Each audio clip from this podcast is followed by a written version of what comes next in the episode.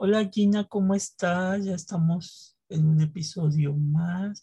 Estamos a un paso. Este, ustedes no están para saberlo ni nosotros para contárselos, Ujú. pero estamos a un paso, Gina, de casi cumplir un año de, de Un año de es- existencia. un año de existencia. Entonces, este, Vamos a cantar las mañanitas. vamos a cantar las mañanitas. Escuchen el episodio de Gina del dato inútil, este, porque se las vamos a cantar en croata. Estamos ya ensayando. Ya Porque estamos es ensayando. nostálgico, pero feliz es- este es momento. nostálgico el croata, ¿no? Entonces, este, pues escuchen el episodio de Gina de esta semana del dato inútil porque los yugoslavos lloran al escuchar las mañanitas. Este, y pues bueno, ya estamos en nuestro episodio número 53, el cual, como ustedes saben, si es la primera vez que nos escuchan, pues lo transmitimos desde la Ciudad de México, México capital. Y bueno, pues normalmente aprovechamos esta introducción para mandar saludos, este, si nos escuchan en Croacia, en Serbia o en, en Yugoslavia. Hola. Este, Sí existe Yugoslavia, sí, ¿verdad? No, ya no. Ah, Se entonces, separó. Croacia en y- países. Croacia y, y Serbia, ¿no? Son Sí, no, a partir del 90 empezaron a separarse en distintos Sí, países. se me fue la onda ahorita, pensé que Yugoslavia todavía existía. Pero No. bueno, este es un lapsus geográfico. Es es- que ha cambiado el mundo en tan poco tiempo, tan Pues rápido. sí, uno ya no sabe si aquí en, en México este, hay una región que se llama los Chimalapas, Ujú. que se lo están peleando dos estados, Oaxaca y Chiapas, este, durante 40 años y el gobierno, el- el- la Suprema Corte ya dijo que los Chimalapas le pertenecen a los oaxaqueños, entonces los chiapanecos que vivían en los Chimala- Chimalapas, pues no quieren ser oaxaqueños, que es una cosa tan absurda como decir, pues todos son mexicanos, ¿no? O sea, pero bueno, Oigan, pues, aquí entra mucho, sí, porque ahora están hablando de que están buscando eh, ser un territorio independiente. Entonces, Ay, no, otros que se quieren Una cosa ahí muy rara, que también, Gina, pasó a- en un estado muy cerquita, en una, eh, en, en la zona arqueológica de Teotihuacán, Sí. Ayer o antier, creo que fue el viernes, no fue el viernes, ya parezco Peña Nieto, este, es noticia actual, ¿eh? Sí, este, el, el gobierno del Estado de México decidió que la pirámide del Sol le pertenece al municipio de San Juan Teotihuacán y la pirámide de la Luna le pertenece al municipio de San Martín de las Pirámides. Entonces es una cosa ahí rara porque los de San Martín de las Pirámides ya estaban emocionados porque iban a ir a poner este, una barda perimetral en la pirámide de la luna Ay, Dios. para que eh, decir que pues, esa parte era de ese municipio, cosa que no pueden hacer porque la zona arqueológica de Teotihuacán es una zona federal, Ajá, entonces pues no se puede dividir, ¿verdad? Este, No. este, como tal, pero son esas cosas raras, si, si cambiaron los Chimalapas y Teotihuacán, que no cambie Yugoslavia, pues este, el mundo cambia, como dice Gina, constantemente. Lo más constante es el cambio, pero ay, agarrarse en esas vueltas está cañón. Así es que este, pues en el, en el aniversario número uno, pues, no Ujú. vamos a cantar las mañanitas porque nos vamos a deprimir, pero para que entiendan el chiste que estamos contando, Sí. tienen que escuchar el dato inútil para que sepan por qué decimos que vam- vamos a llorar con, con la mamá Juanita, que como decían los yugoslavos, Ey. el personaje. No, y aparte que es la, es la tragedia, dando Gina. Yo alguna vez la película, ahora en esta pandemia, Sí. la vi de pura casualidad. Entonces, pero yo no pensé que esa película por las mañanitas hubiera tenido esa trascendencia. No, y es que, ¿sabe? Hace un- unos días estaba viendo con mi papá en el canal 14, en el 22, no recuerdo cuál de esos dos canales, acerca del cineasta Oscar Menéndez, que bueno, él es mexicano y tuvo un intercambio cuando todavía existía la URSS y le pareció increíble que todos los mexicanos que iban con él, o sea, la delegación mexicana de estudiantes al entrar al estadio, un estadio muy famoso por allá, recibió una ovación de pie, todos aplaudían y gritaban el nombre de Zapata, ¿no? Entonces que dice, pues era increíble porque pues más de uno de nosotros lloró, porque no te imaginas que al otro lado del mundo sepan quién fue Zapata. Pues sí. Entonces, este... Aquí escuch- podemos ver. escuchen el episodio para que, para que sepan por qué vamos a llorar con las Sí. mañanitas en croata que estamos entrenando. Pero bueno, este es el momento donde Gina se apropia de los micrófonos y es todo tuyo. Bueno, si es la primera vez que nos escuchan, muchísimas gracias. Esta es la sección de los anuncios parroquiales. Si ustedes quieren tener una comu- comunicación con nosotros, ya saben, mandarnos un correo en donde nos cuenten un chiste histórico, qué opinan de este, este podcast, si les gustaría que tratáramos un tema en específico, por favor háganos llegar todos esos comentarios, nos encanta recibirlos a través del correo sin historia no hay historia arroba gmail.com les estaremos dando respuesta, no crean que no, nosotros sí damos respuesta. Entonces, muchísimas gracias a las personas que se toman el tiempo de escribirnos. Pero si ustedes quieren, no sé, una platicadita rápida, ya saben, porque pues nunca está de más. También tenemos los perfiles de Instagram. Al profesor lo encuentran como arroba alexco40. A mí me encuentran como arroba gina-mr. Y bueno, también, no lo olviden, está el Instagram de arroba tlalocan que es la página de recorridos y visitas este, históricas. Esténse pendientes de ella. Y también este perfil de Instagram es muy importante para nuestro programa, bueno, el episodio de Una taza llena de historia del arte. Entonces, chéquenlo porque ahí estamos pasando las imágenes de las que hablamos durante el episodio. Entonces, esténse al pendiente porque las cosas se ponen interesantes por allá. Eso es todo por lo que hacen los anuncios parroquiales de esta semana. Okis dokis, entonces este, los dejamos en el episodio 53 y pues bueno, muchas gracias por escucharnos durante estos meses y nos vemos la próxima con nuestro entrenamiento de las mañanitas en croata. Bye bye.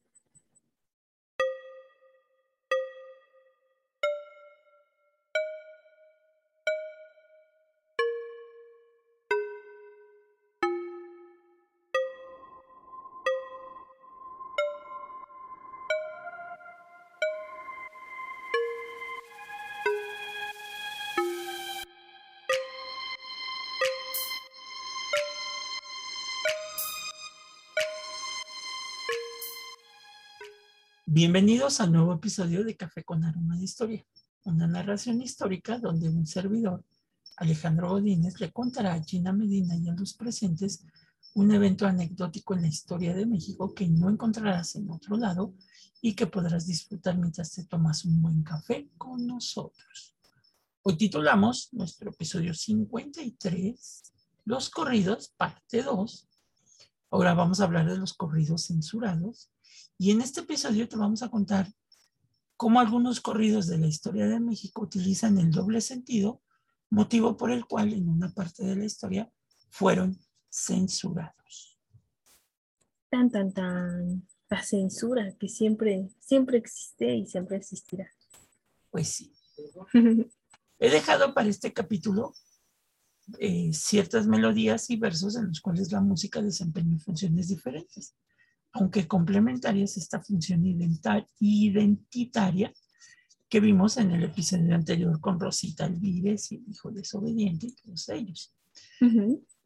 A pesar de que no son corridos, pero sí es música que se conoce como los sonecitos, que en todo el país eran diversos en sus ritmos, sus letras, sus modos de ser bailados, desde los más inocentes hasta los más picantes y escandalosos. O sea, si ustedes creen que el reggaetón se les hace fuerte, pues ya en la Nueva España había rolitas, canciones que, este, pues, que eran todavía más fuertes, ¿no? Pico, picosonas y escandalosas. Ah, muy, muy picantes para la época, ¿no? Van, van mejorando, van aumentando el picor de acuerdo al avance de los tiempos.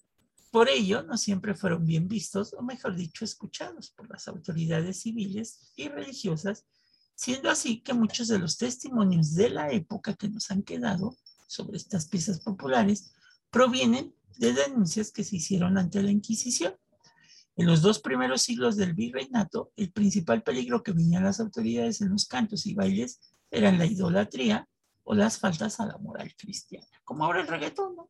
Ay, Jesús, Jesús, las De señoras de Veracruz. buena casa se persinaban al escuchar los versos. Imagínate, en la Nueva España escuchar las canciones de, ¿cómo se llama? Este, este que es, que tiene nombre como de conejo, este, Ah, el conejo malo. Es que si decimos el nombre no sé qué pueda pasar. Sí, sí, sí. el conejo, así se le llama, conejo En malo? inglés. en español, ¿no? Bueno, o sea, el nombre correcto es en inglés, yo lo dije en español. El conejo malo. Si no, se nos caen, se nos caen de pompis las. Ah, las yo pensé que se nos, caía el, se nos caía el rating, pero bueno, Puede ser, nunca se sabe. quién sabe, a lo mejor aumenta. La Inquisición vigilaba y en su caso castigaba estas manifestaciones, tratando de mantener la conducta y las creencias de todos los individuos y grupos sociales dentro de los límites establecidos. Sin embargo, aparentemente algo comenzó a cambiar en el siglo XVIII. Los bailes y coplas perseguidas se hicieron más numerosas y se extendieron más rápidamente por las regiones de la Nueva España. Y su contenido se hizo mucho más peligroso a la vista de las autoridades. Además del contenido de las copias, preocupaba a las autoridades el performance con que rodeaba la interpretación de estos sonecitos, es decir, el modo de vestir y sobre todo el modo de bailar, considerado lascivo, desenfrenado y escandaloso, especialmente cuando implicaba el roce de los cuerpos o las imitaciones de personas, animales y hasta personajes de la religión como Jesucristo, María o todos los santos. No, hombre. Si hubieran visto la canción de Lady Gaga de Judas, uy, uy, Jesús, no, de Veracruz. pero- blasfemia. Blasfemia. Bueno, la otra de que, que- que no era, este, que fue también muy criticada, la de Madonna, este, eh, perdido en mi religión, o no sé cómo se llama. No, es like a, Como una like a oración. Como una oración. ¿no? Y es bueno el ritmo, ¿eh? Es bueno el ritmo, pero el video es muy fuerte para la época. Sí, Muy, muy sí. fuerte. Madonna iba con todo, ella era todo o nada. Increíble la reina del pop. No por nada, es la reina del pop. Exactamente. Las coplas que han llegado hasta nosotros por mano de los denunciantes, muchas de ellas de carácter satírico, posiblemente acompañadas con los compases de los sonecitos del país, trataban acerca de tres aspectos principalmente. Lo sexual, los símbolos religiosos y eclesiásticos y las autoridades y el ambiente político. Uf, En ocasiones incluso se combinaban todos estos aspectos para una sola melodía. ¿no? una triada difícil de llevar, vamos a ver. Sí. La- lo moral y lo sexual. En 1766 apareció en Veracruz un baile llamado el chuchumbé, Desde el rap- nombrecito. sí, que rápidamente se volvió popular entre, perdón por lo que voy a decir, entre negros y mulatos, pero estamos en la Nueva España, Ubiquémonos en el periodo Sí. histórico, ¿sí? entre los soldados y marinos y entre la brosa. La brosa eran, pues, lo- la, la gente que venía de África, o sea, los esclavos. Al tiempo que se extendía a otros lugares de la Nueva España. Además de sus coplas que al mismo tiempo hacían alusión abierta a lo sexual y se burlaban de la autoridad religiosa, resultó un escándalo el modo de bailar, mismo que describía el comisario del Santo Oficio como una serie de ademanes, meneos, zarandeos, manoseos y abrazos hasta dar barriga con barriga. Ok. O sea, esa, esa canción de pechito con pechito, ombligo con ombligo, pues no quedaría que se baila mucho en las bodas, ¿no? Dando un golpecito. Nina, Ah, Nina te lo ha bailado, entonces hay que acusarla con Cualquier persona lo ha bailado en este siglo. Pero obviamente es diferente, ¿no? Porque pues, ubiquemos, estamos en horario familiar. Y dando un golpecito, pero ¿en dónde, Gina? Porque Ah. dando un golpecito, o sea, ya juntaste todo y de repente dando un golpecito, pues ¿qué pasó? Pero bueno. Este, pero ¿quién en una boda no lo ha bailado? ¿verdad? Exactamente.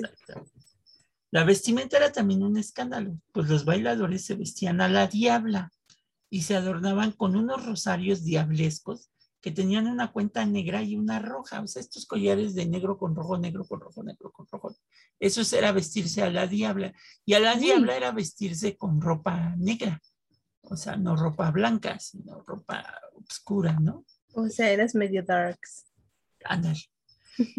El edicto que condenó estas coplas las consideraba en sumo grandes, de un grado escandaloso y obscenas y ofensivas de los castos oídos, que eran causantes de perjuicios en las conciencias del pueblo cristiano y en consecuencia establecía sanciones para los que en adelante cantaran y bailaran el chuchumbe, la mayor de las cuales era la excomunión mayor. O sea, llegaban hasta esos límites. Todo por cantar y bailar, miren nada más. Exactamente. Qué bárbaro.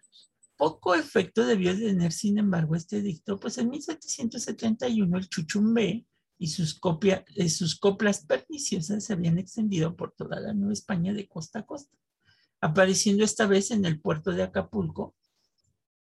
Y a guisa de ejemplo, transcribo algunas de estas coplas del chuchumbe para que veas que era una canción fuerte, ¿no? Ay, preparen sus castos oídos. Prepárenlos. En la esquina está parado un fraile de la Merced con los hábitos alzados enseñando el chuchumbe. Que te pongas bien, que te pongas mal, el chuchumbe te he de soplar. El demonio de la China del barrio de la Merced y como se zarandeaba metiéndole el chuchumbe. Animal furioso un sapo, ligera una lagartija y más valiente a un papo que se sopla esta pija, ¿no? Para los que viven en España saben de qué estamos hablando. ¿Sabe vuestra merced que sabe vuestra merced, perdón por lo que voy a decir, estoy citando, que la puta en cuaresma le ha puesto a usted?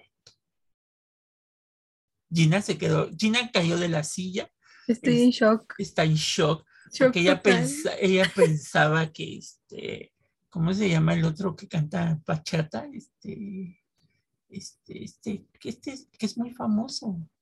Ay, sí, espérese, ya, ya, ya ubiqué quién. Ah, No el Prince Royce, o no sé cómo se llama. Perdón por mi acento, pero Rom- el, ay, es Romeo, pero qué. Romeo Santos. Romeo- Ese, ajá. sí, que sí. Romeo Santos, que en una canción le dice, eres mía, ¿no? Y no, no, no, aquí, Ahí vamos, ahí vamos con esto. aquí está más, porque el chuchumbe, ¿no? Entonces, este, Bárbaro, pero aquí ya entendí por qué escandalizó a la Nueva España. Yo también me acabo de escandalizar, ¿no? Pero cada quien, cada quien es libre de escuchar lo que le venga en Y luego dice, estaba la muerte en cueros sentada en un taburete. En un lado estaba el pulque y en el otro el aguardiente. ¿no? Incitaba a caer en los vicios, además. este lenguaje subido de tono, que incluso hoy en día resultaría ofensivo para no pocos sectores de la población de México, tiene una clara intención de ser obsceno, atentando contra las normas morales que acompañaban el orden social del antiguo régimen hispánico. Como lo ha notado el doctor Elías Trabulce en el prólogo de la antología de coplas de la cual hemos obtenido los versos del Chuchumbe, la obscenidad era un elemento que acompañaba la vida social del hombre y responde a una necesidad plenamente humana. Por ello, cito, afirma, lo obsceno ama la obscuridad desde la cual puede desafiar con más virulencia el orden establecido y a la moral, ya que lo obsceno es ante todo una transgresión. Por eso gusta mucho el perreo, ¿verdad? Sí, sí, tiene toda la razón, ¿no? La pirámide de Maslow no nos engaña. Pues sí. En el siglo de las luces, de acuerdo con Elías Trabulce, aparecieron diversas manifestaciones del obsceno en la poesía, en el teatro, en los bailes y en la sátira política y religiosa. Pero fue también el siglo en que vio nacer la palabra inmoral. O sea, no existía y en el siglo de las luces, siglo XVIII, aparece ya la palabra inmoral.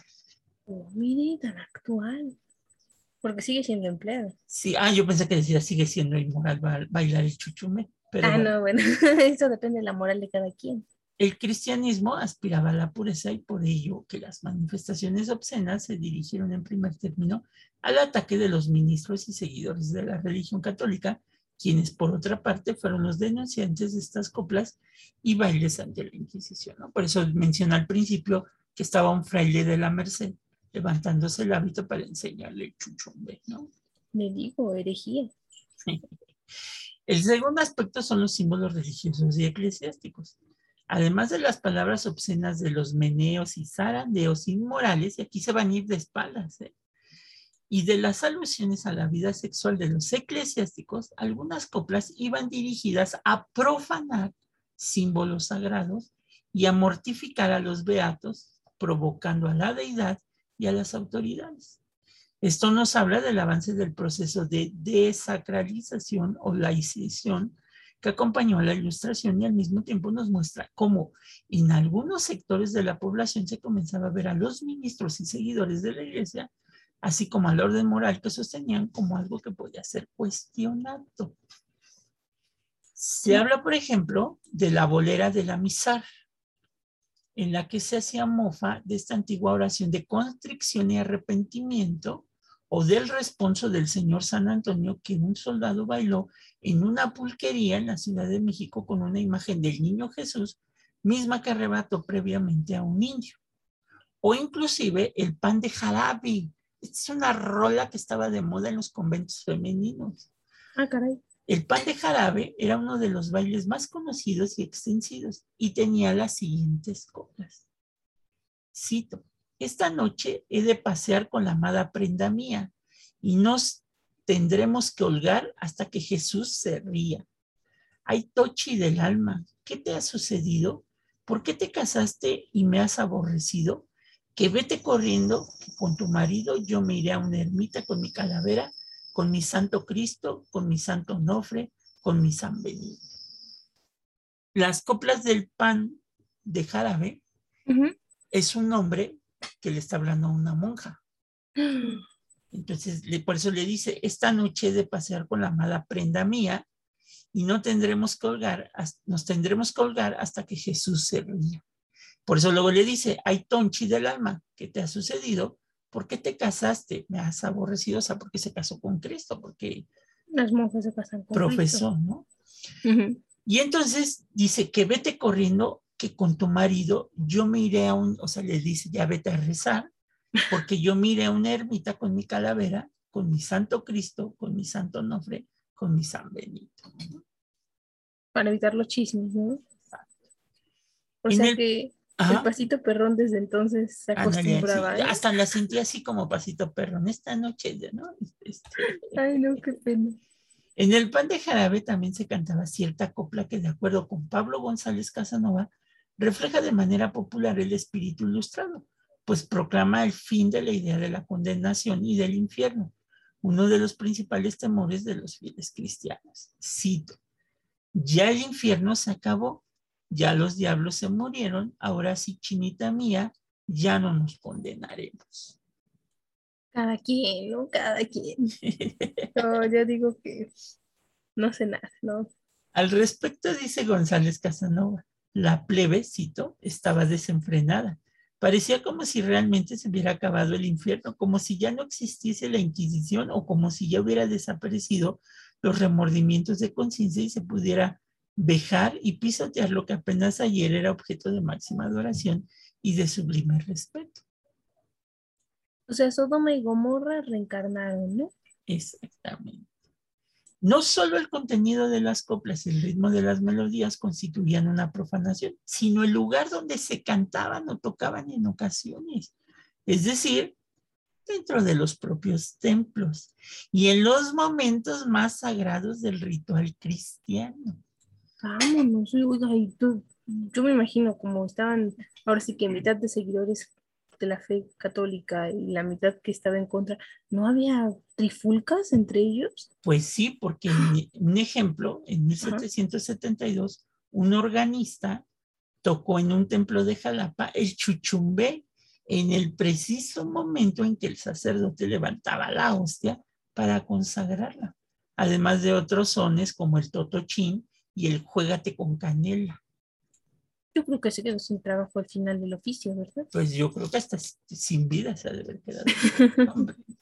Imagínate tocar el chuchumbe cuando están en el momento más importante de la misa, pues, pues ya eso ha de haber sido una cosa que para qué. Firma su sentencia de muerte. Exacto. Esto obligó a que cierta carta de un ministro del coro de la Catedral de México en 1796 resulta de sumo interés en el contexto de todo lo que hemos expuesto en esta plática, pues habla explícitamente del papel que la música había jugado hasta entonces en el contexto eclesiástico. A su parecer, como medio para atraer a la gente a las ceremonias religiosas. Sin embargo, la carta tenía por objeto denunciar cómo a las propias iglesias, en el contexto de los actos litúrgicos o bien en actos devocionales como las misas de aguinaldo y posadas, se interpretaba toda clase de piezas profanas, es decir, los sonecitos del país cantado con letrillas y con expresiones torpes y movimientos indignísimos y aún haciendo sátira de Jesús, María y José. Me llama la atención esa palabra de movimientos indignísimos. ¿Qué será para este señor movimientos indignísimos? El perreo, ¿no?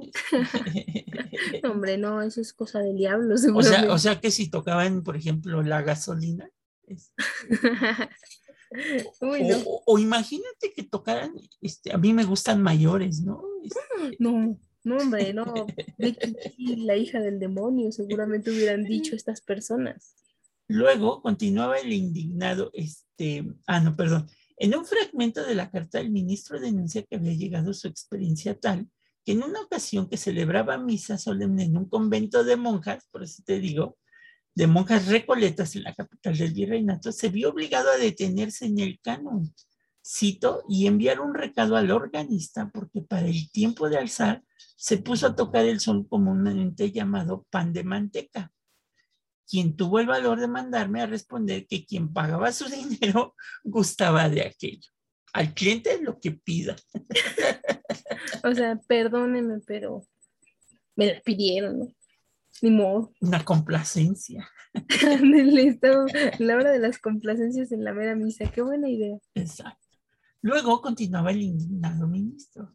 Y si esto sucede en los templos, mucho más se verifica en los espectáculos mundanos, pues como esto tienen siempre por objeto la abstracción y disolución, son infinitos los modos en que ha hallado la corrupción para tomarse unas licencias que verdaderamente deben llamar a las gentílicas por medio de muchas composiciones que con el nombre ya de sonecitos de la tierra, seguidillas, tiranas, boleros y otras muchos, sensibilizan los malvados efectos que están empapando unos corazones verdaderamente carnales ahora. No, no, pues, es que ah, la moral de ese tiempo obviamente era diferente. Y pues bueno, al ser un ministro de la iglesia estaba de que espantadísimo con todo lo que sucedía. Pues sí. Entre estos sonecitos y piezas profanas que tanto aborrecía, mencionaba los siguientes. El, fíjate los nombres de las canciones.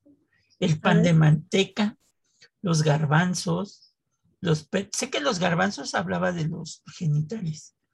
Los perejiles, los chimisclanes, la lloviznita, paterita, muchas clases de boleras, otras muchos más de tiranas, merolico, sacamandú, que esto yo me imagino que esto es de sacamandú, eh, catacumba, bergantín, sua, fandango y mambrú, han de ser así como ritmos africanos, ¿no? Como las, las, las guarachas, como esa de tus papás no me quieren, ¿no? Este, ¿No, has, oído esa canción, Gina? No, no. Es la canción del Romeo y Julieta de, del siglo XXI. Es una guaracha que dice, tú ya sé por qué tus papás no me quieren.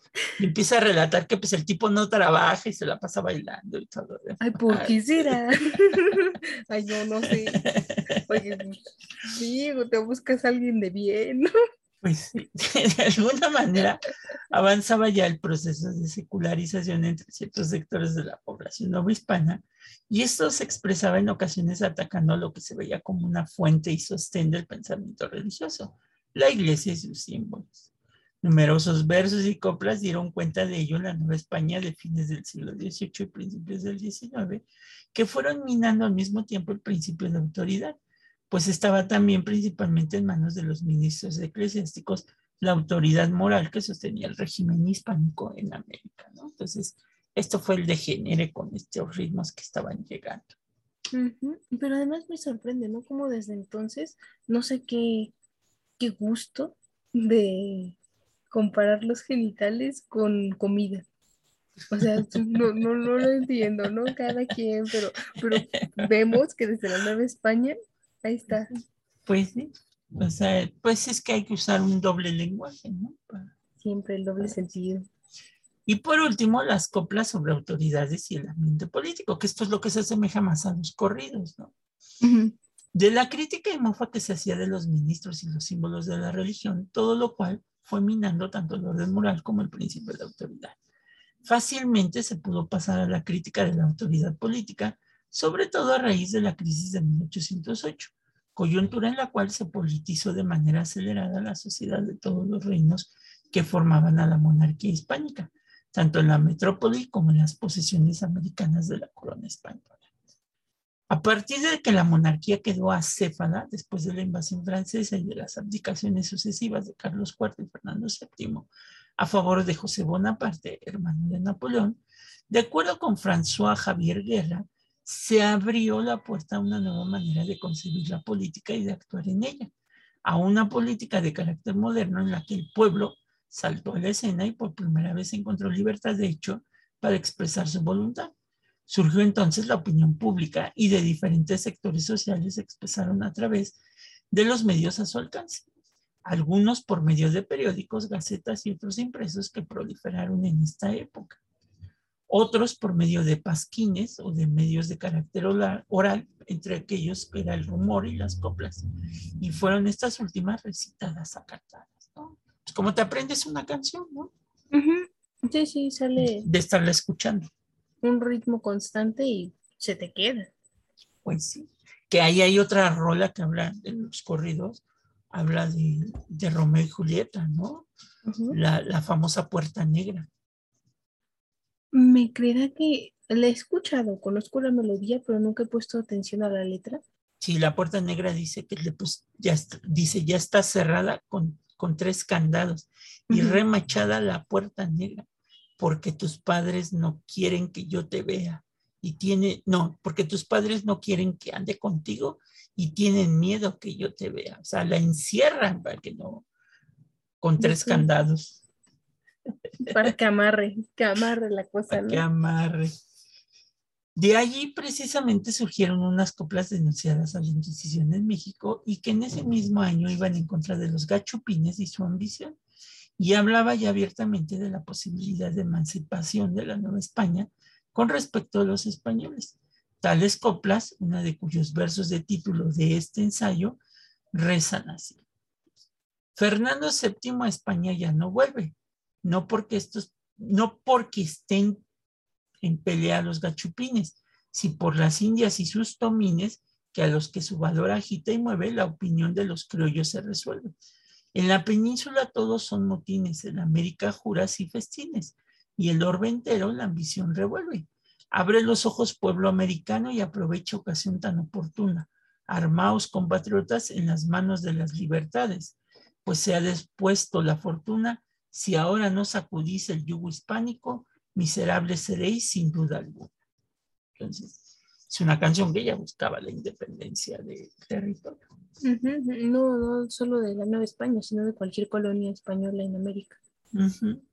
Otras coplas hablaban directamente del gobernante español, como esta que apareció poco antes cuando Carlos IV aún era rey y probablemente había rumores de que podía pasar a la Nueva España para mantenerse a salvo de la invasión, tal como lo hizo la familia real de Portugal cuando pasó a Brasil en 1808.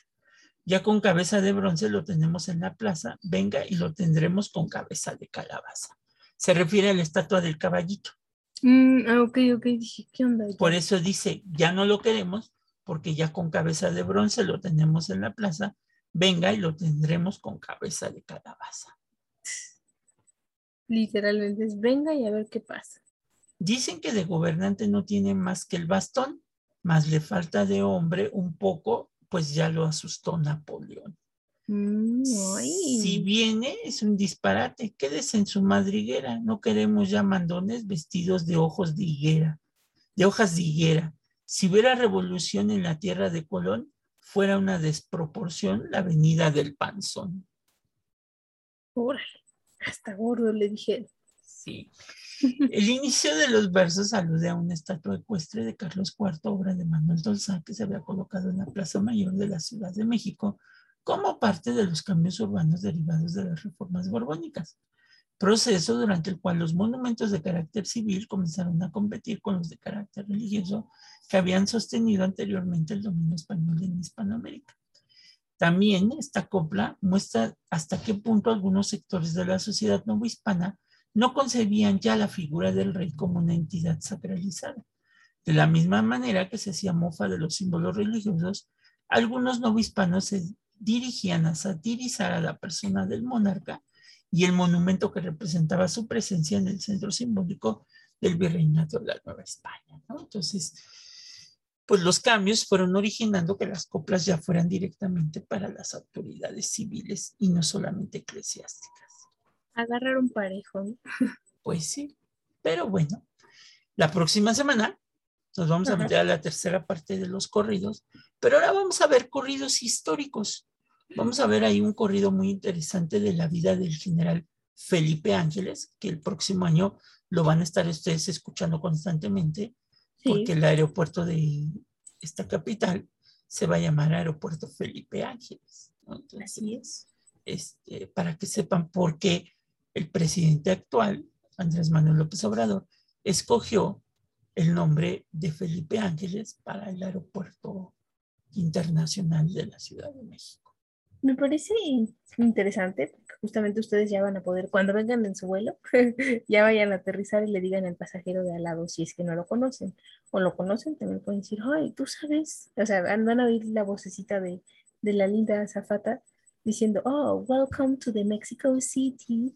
Vamos a aterrizar en el aeropuerto de el general Felipe Ángeles. O sea, me gusta su inglés de Gina. Se avienta el welcome a México City y vamos vamos a aterrizar en el aeropuerto.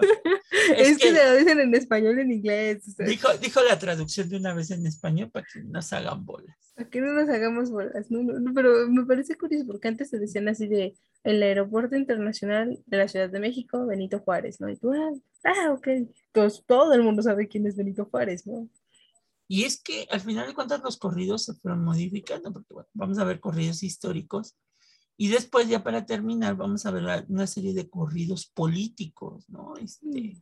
vamos a ver por qué hay una canción que se llama, un corrido que se llama El Circo, eh, que es obvio porque dice al principio esa canción, los hermanos Carlos y Raúl tenían un gran circo.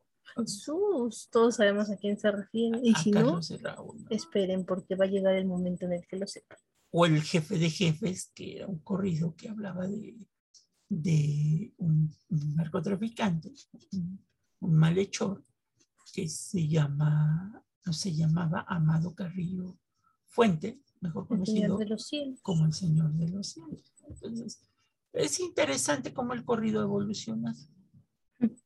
Cómo fue dictongando. Sí, nosotros traumados con este, ¿cómo se llamaba el francés? Ya se me olvidó su nombre. Este, el que contamos en el episodio anterior. Ah, ya, ya. Ay, no me acuerdo su nombre, pero ustedes se han de acordar que era el, el, tercero en discordia. El tercero en discordia que le dieron chicharro. ¿no? Fernando el francés. Gran, gran con Fernandito. Fernie, adiós. Pero bueno, pues nos vemos, Gina. Cuídense mucho. Bye, profe. Sale y sigan escuchando corridos. Para aprender. Para aprender. Adiós. Bye.